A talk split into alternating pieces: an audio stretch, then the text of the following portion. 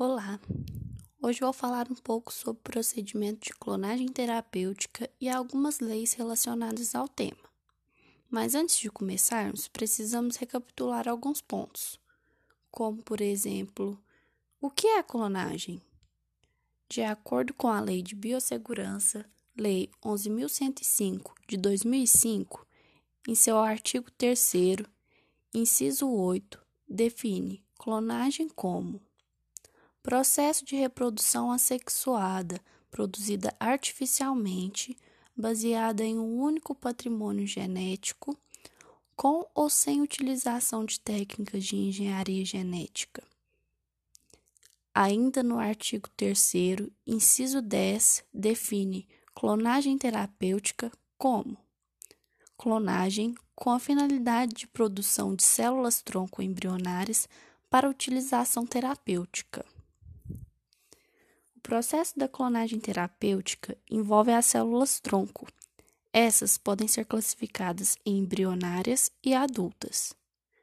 Células tronco embrionárias retiradas antes da especialização celular têm a capacidade de se transformarem em qualquer tecido do organismo, enquanto as adultas possuem uma maior limitação, uma vez que todas as células já se diferenciaram.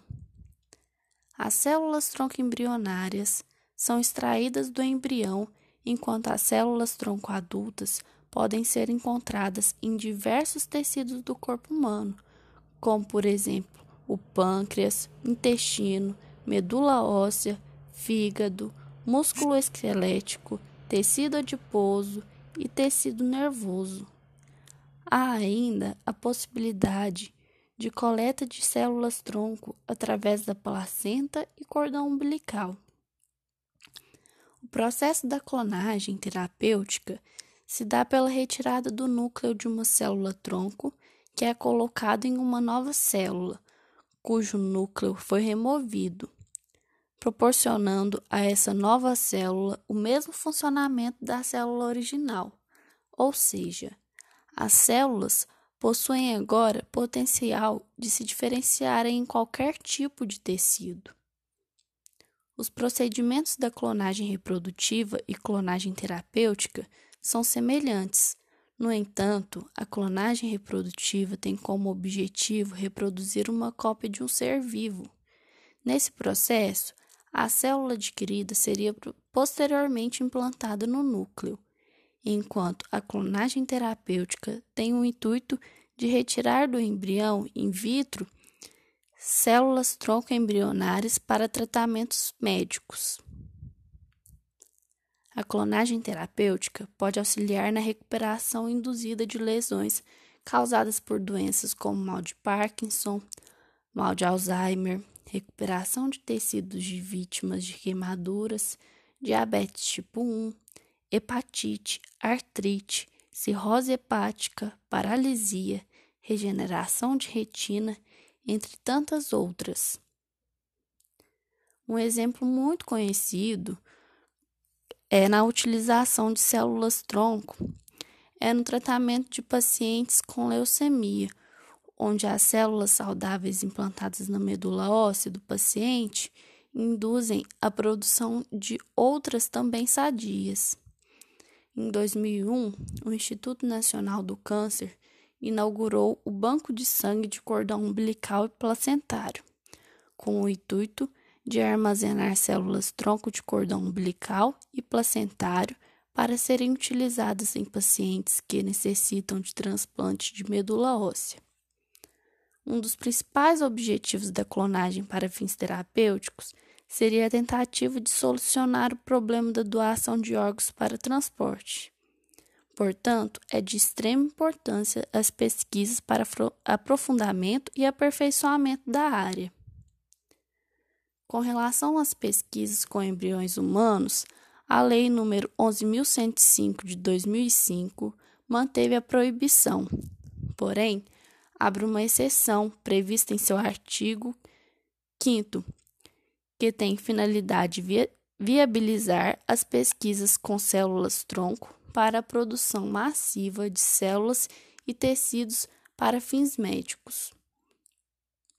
As pesquisas são permitidas com células-tronco de embriões excedentes de fertilizações in vitro, após o período de três anos, quando considerados inviáveis, necessitando do consentimento formal dos genitores. São considerados embriões inviáveis conforme determina o artigo 3 inciso 13 do decreto número 5591 de 2005, aqueles que no período de 24 horas desenvolveram-se inadequadamente ou que venham apresentar alterações morfológicas, podendo comprometer o seu desenvolvimento. Depreende-se assim que somente os embriões inviáveis e remanescentes que forem congelados há mais de três anos podem ser utilizados para fins de pesquisa e terapia. Os debates éticos e jurídicos giram em torno do início da vida e da utilização desses embriões para a retirada de células tronco embrionária pois, após a retirada, não há possibilidade de desenvolvimento de tecidos e órgãos, consequentemente, não há possibilidade do desenvolvimento do embrião. Há muitos questionamentos sobre o início da vida e várias teorias que abrangem o tema, mas ainda não se entrou em um consenso sobre seu início. Muitos são contra o uso de embriões, pois acreditam que assim há uma violação contra a vida.